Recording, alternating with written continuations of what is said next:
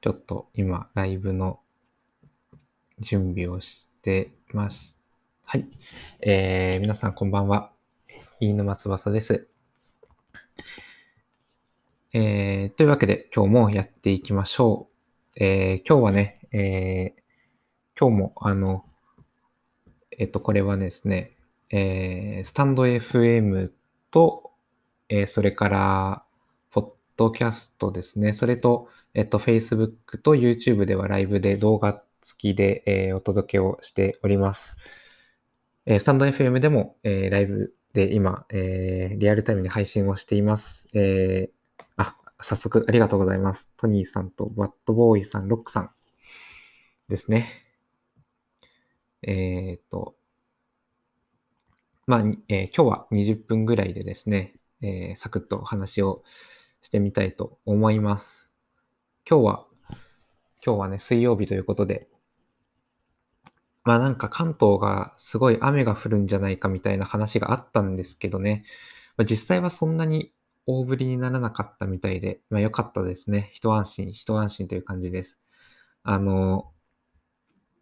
僕はあのテレビ見ないので、あの、基本ニュースとかはネットでもう見ちゃうんですけど、あの、情報収集とかするんですけど、あの、ヤフーニュースのね、トップのところを見ても、あの、大雨がすごかったんですとか、あとなんか結構被害が出たみたいなニュースは特になくてね、あの、まあ、それは、まあ良かったなという感じですよね。まあでもね、今年もまた、まだこれから台風新しいの出てくるかもしれないし、あとはあれですよね、2、3日ぐらいはまだ雨結構降る結構っていうか、まあ雨降るので、ね、洗濯物はあんまり干せなさそうって感じですよね。まあね、しっとり、まあ、あの、部屋の中でね、ゆっくり充実した時間を過ごしたいなと思ってるんですけど、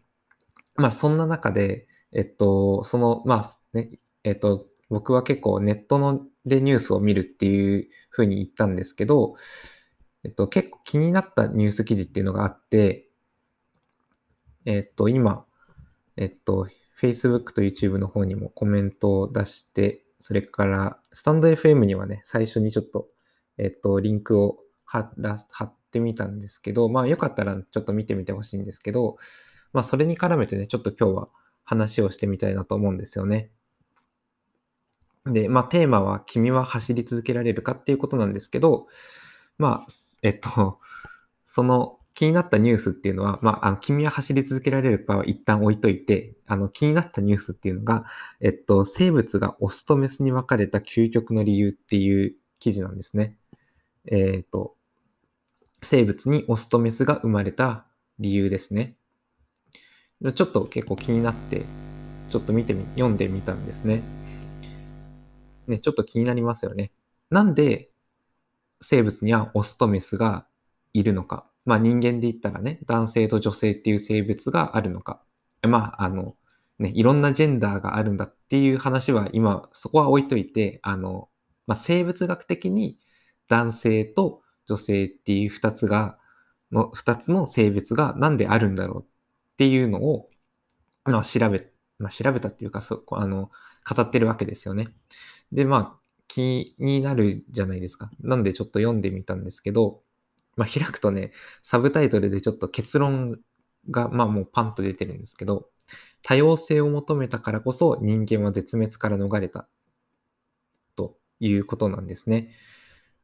で、まあ、その、えっ、ー、と、詳しい説明がその後に続いてるんですけど、まあね、えっ、ー、と、まあ、素朴に普通に結構疑問ですよね。なんでオスとメスっていうのを作らなきゃいけなかったのか。まあ、作らなきゃいけなかった理由があるわけですよね。でも、この世の中にはというか、生物の中には別にオスとメスがいる生物ばっかりじゃないですよね。まあ、植物とかでも、ね、おしべとめしべがある植物だけじゃないわけで、例えば、ね、クローンとかね、あ、クローンじゃない、えっと、なんだっけ、えっと、ごめんなさい。アメーバか、アメーバとか。アメーバとかは、そのクローンを作ってるわけですよね。あの、要するに自分の体を分裂させて個体を、新しい命を作ってるわけですよ。っていうやり方もあるわけですよ。で、なんかまあ分裂って言ったらね、ちょっとま怖い言い方ですけど、普通に考えたら、クローンを作った方が普通に楽じゃないですか。っていうのは、いや、だって、あの、ね、男男性とかオスオスだったら、オスで、ね、その、自分のいいと思うメスを見つけるなきゃいけないわけですよ。で、メスはメスでそう、同じようにオスをこう探さなきゃいけないわけですよね。で、普通に人間で考えても、こう、いい相手を見つけなきゃいけないわけですよ。で、ね、それってすごい大変じゃないですか。ね、今日本でも少子高齢化とかって言ってますけど、まあ、やっぱ大変ですよね。その相手を見つけて、その相手とやっぱ関係を作って、っていうその段階が何段階もあるわけじゃないですか。で、そう考えたら、自分で勝手に、こう、子供作れた方が普通に楽ですよね。まあ、子育てが大変とかどうとかっていうのは、それはまあ、ね、別の話なんで、それはまあ別に置いとくとして、子供に、あ、えっとなんだ、家族に手伝ってもらうとか、なんか、ね、それはそれで別にやりくりする方法はあるわけですから、ね、普通に自分で子供勝手に作れた方が楽じゃないですか、普通に。なのに、わざわざ男性と女性に分けて、もう、もうめん、もうね、めんどくさいっていうか、それが、それが楽しいんだっていうのはある、あるけど、でも、やっぱね、見つけて、声かけてデデートを重ねて、結ばれて、子供を作るっていう、その何ヶ月とか何年にもわたる段階を経ないと、一人の子供を作れないわけですよ。すごいめんどくさいですよね。クローンの方が楽楽なのに、なんでわざわざオスとメスっていうのを分けちゃったのか。でそれは、まあ理由があるわけですけど、まあ端的に言うとね、クローンだと長生きできないんですよ。アメーバみたいに自分の分身を作る、コピーを作るっていう、まあ、専門的に言うと無性生殖って言いますけど、クローンだと長生きできないんですよ。それはなんでか、なんでだと思いますか？なんでだと思いますか？ちょっと考えてみましょう。まあ、もしよかったらコメントしてくれると嬉しいんですけど、よかったら考えてみましょう。じゃあまあ、5秒ぐらい。5秒ぐらいかな。5、4、3、2、1。はい。じゃあ答え合わせしてみましょう。なんで、まあ、クローンだと長生きできないわけです。なんでクローンだと長生きできないか。答えは、まあシンプルですけどね、言われてみればそれはそうだって感じなんですけど、環境の変化に適応できないからなんですね。環境の変化に適応できない。うん。まあ、あの、まあ言われてみればそれ、それはそうだろうってことなんですけど、あの、まあ地球のね、てかまあ自分がどうあるかとかって関係なく、外の変化、環境っていうのは、どんどんどんどん変わっていくわけです。で、地球の歴史をね、考えてみても、まあ、えっ、ー、と、氷河時代っていうのがあったわけですよね。マンモスが生きてた時代があるわけです。で、でも、そこから暖かくなっていくと、そのマンモスのままでいたら、もう、生きれなくて、適応できなくて、マンモスは絶滅しちゃったわけです。恐竜も同じで、恐竜は暖かいところに逆に適応できたけど、あの、火山が、うん、火山が噴火したんですよね、確か。で、なんか、肺が余って、その酸素の量が減っちゃったみたいな。それで、その環境になっちゃったら、あの、まあ、あと、普通に火山、もう大噴火が起きたから、めっちゃ暑いわけですよね。そうするともう、その温度には耐えられないから、えっと、恐竜は絶滅しちゃったって言われてるんですけど、まあ、いあの、ちょっと僕別にその専門家ではないので、そんな詳しいことはわからないですけど、まあそう言われてるじゃないですか。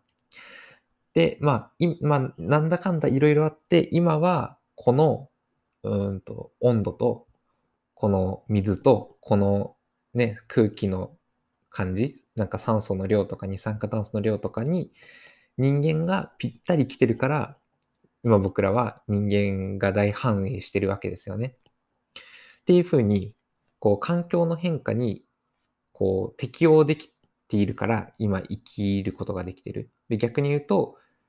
アメーバみたいな自分の分、コピーをずっと作り続けてるだけだと、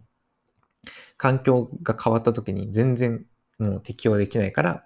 こう、長生きできないわけです。っていう感じでね、その環境の変化に適応できないから、えー、クローンはダメなんだと。で、まあ、逆に言うと人間みたいなのは、こう、一方のオスの遺伝子と一方のメスの遺伝子があって、まあ、合わせるわけですね。合わせて新しい命を作るわけですけど、その時に、まあ、突然変異みたいなのがたまに起きるわけですよね。あの、エンジンから原人になって新人になってって、だんだん立ち上がるやつを教科書とかで見たこと皆さんあると思うんですけど、そういう感じでこう、みんな猿だったところに突然急に立ち上がるやつが現れるわけですよ。っていう感じで、まあ、ね、それ自体はエンジンとエンジンの遺伝子を掛け合わせただけなのに、ある日突然立ち上がるやつが生まれてきたみたいな。そうや風にすることは進化って言いますけど、進化することで生き延びることができたわけです。まあ要するに、生き物っていうのは変わることで生き残ることができた。変わることで残ることができたわけです。で、これって、まあ今は生物レベルの話してたんですけど、僕らも変わらなきゃ生き残れないわけですよね。で、これはもう本当にリアルにそうだったのが、やっぱりコロナが出てきて、やっぱそうだったわけじゃないですか。コロナが出てきて、あの、みんなが、まあ別にそれまでもしてた人はしてたと思うけど、みんなが同じように手洗いやうがいをするようになって、ちゃんと消毒するようになって、手を消毒するようになって、で、あとマスクをするようになった。で、それをみんながやることによって、あとまあ、あれですよね。あの、まあ、むやみやたらに外出しないというか、あの、行く時間と行く場所とかはちゃんと自分で考えて決めていくみたいなことをするようにみんながなったわけですよね。で、みんながそういうふうにしたから、僕らは今、こう、コロナにかからず、元気に、普通にいつも通りの生活を続けることができてるわけですよ。これがみんながこう、もう、バンバンバンバン外に出てたら、もうあっという間にみんなバターンってなってたわけですよ。ね。まあ、きまあ、あの、もしもそうだとしたら、きっとそう、みんなもう一気にみんな感染して倒れてたわけですよね、きっとね。でも、えっ、ー、と、その前までは別にマスクをするとかしないかとかは、風邪ひいてる人はそれマスクしてくれないと困るけど、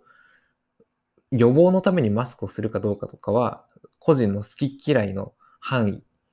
でしかなかったわけです。だし、こんなにたくさん手洗いうがいをするとかしないとかっていうのは、あの、まあ、個人のここう心がけ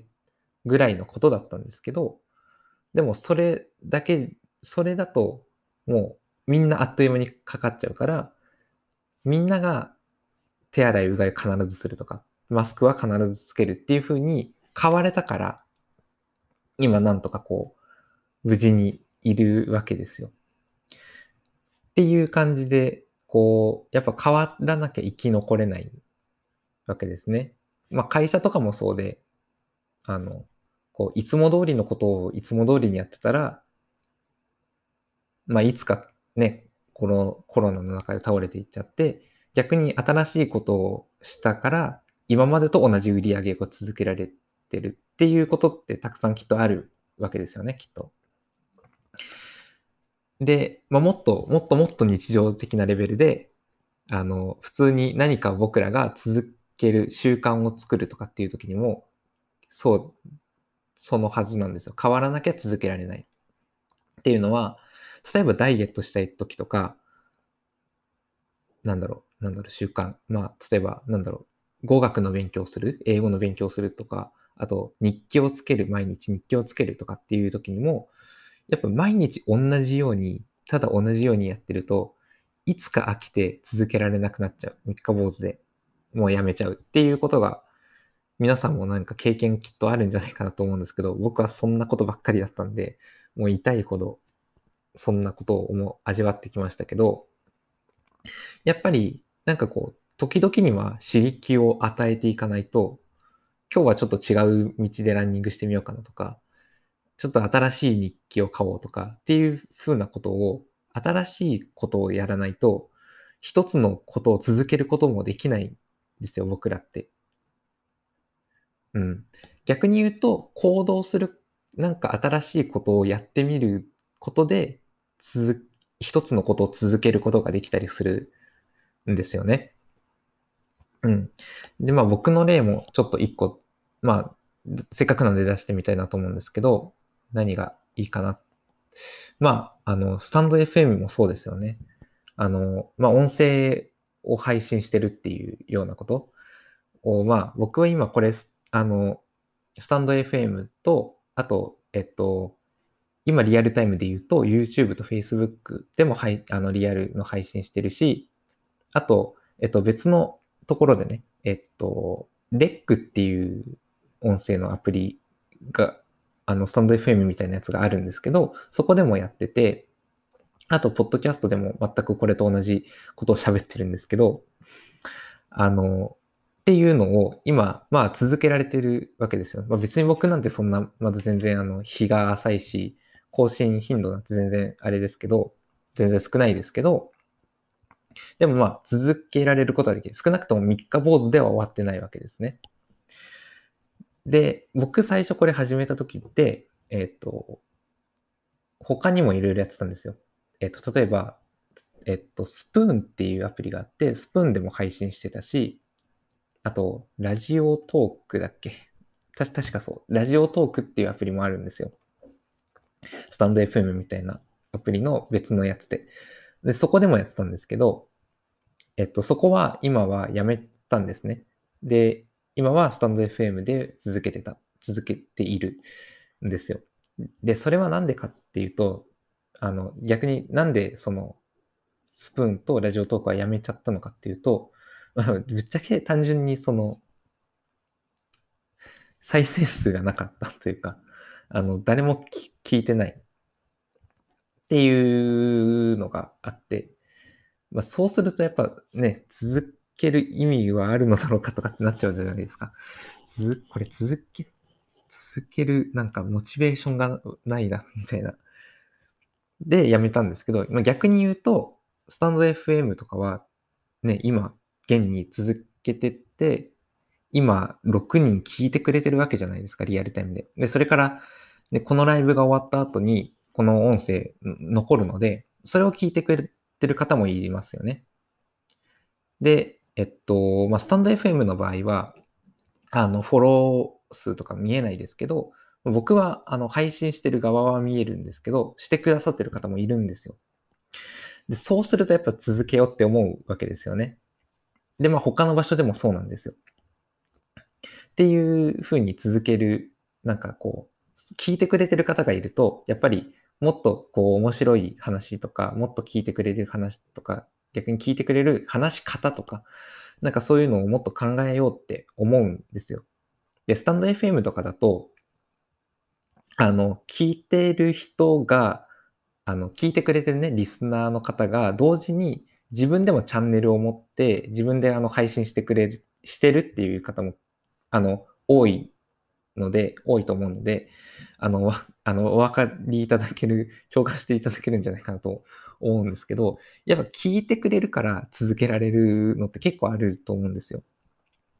で、逆に聞いてくれる人が何回やっても全然いないと、正直もう、なんかこれを続けてる意味ってあるのかってなってっちゃうじゃないですか。で、やっぱそうなった時に、あの、自分の中でちゃんと変化をつけることで、要するに僕の場合は他のアプリで配信するのをやめて、えっと、ることによって、モチベーションも湧くし、なんだろう、もっとこう、次は何を話そうかなっていうのを考えるだけの心の余裕も生まれてくるみたいな。あとまあ、単純にやっぱり、あの、他のところでも配信してると、まあ、一日に何回かは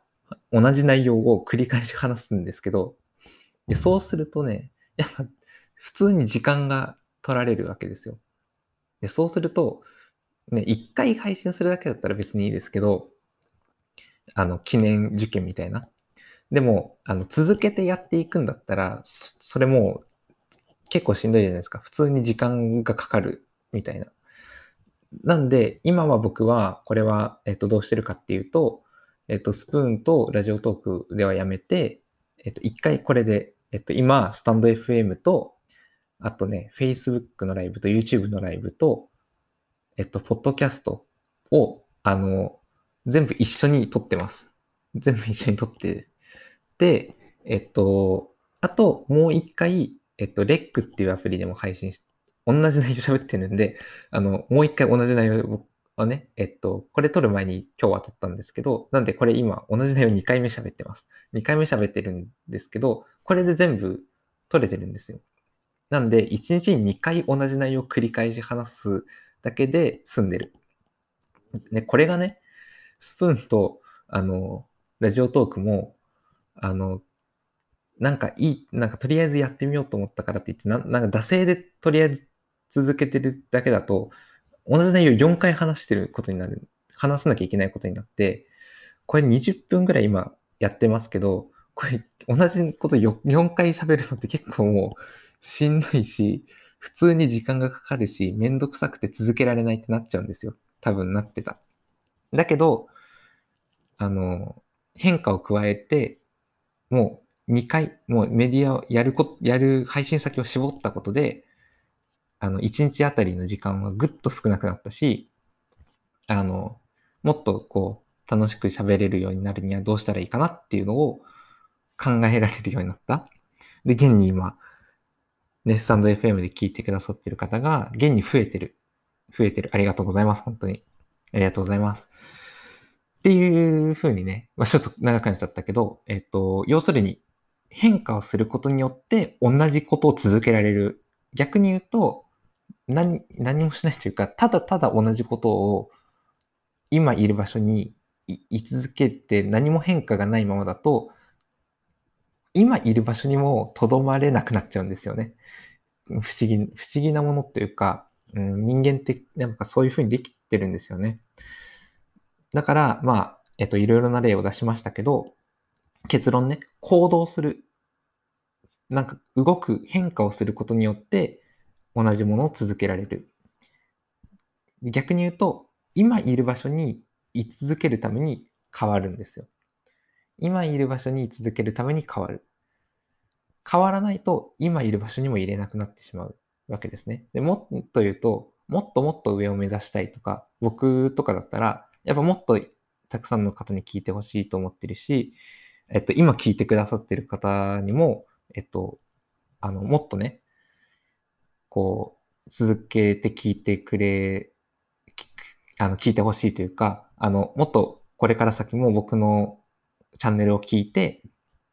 あ、も、面白いなとか、良かったとか、ためになったとかって思ってほしいんですせっかく聞いてくださってるので、そういうふうなことを思ってほしいし、と思ってるし、まあなんだったら、あの、この先の未来で、あの、お話できたりとかっていうことができたらね、なんかいいなって思うんですよ。そうすると、なんかもっと上を目指したいって思ったら、余計に走り続けてないと、前には行けないし、逆に言うと、走り、変化をね、変化することをやめちゃったら、もう、あの、そこに前に進めないどころか、今いる場所にも入れなくなって、どんどんどんどん後ろに下がっちゃっうことになるんですよ。というわけで、えー、今日は、えっ、ー、と、まあね、オスとメス、人間、生物がオスとメスに分かれたっていうところから、えっ、ー、と、君は走り続けられるかっていう話をしてきました。あなたは走り続けることができるかっていうと、ちょっと煽っ煽ってるみたいになっちゃうんですけど、そんなに別に、あの、なんていうのかな、ハードなことを言ってるわけではなくて、逆に言うと僕の場合、もっと楽をすることによって、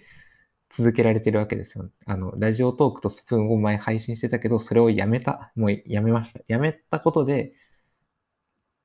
逆にむしろ自分を楽にしてあげることで続けられてるわけですね。そういう、なんか、そういう方向でも全然いいと思ってるんですけど、えっと、この、えっと、今日紹介したね、記事にも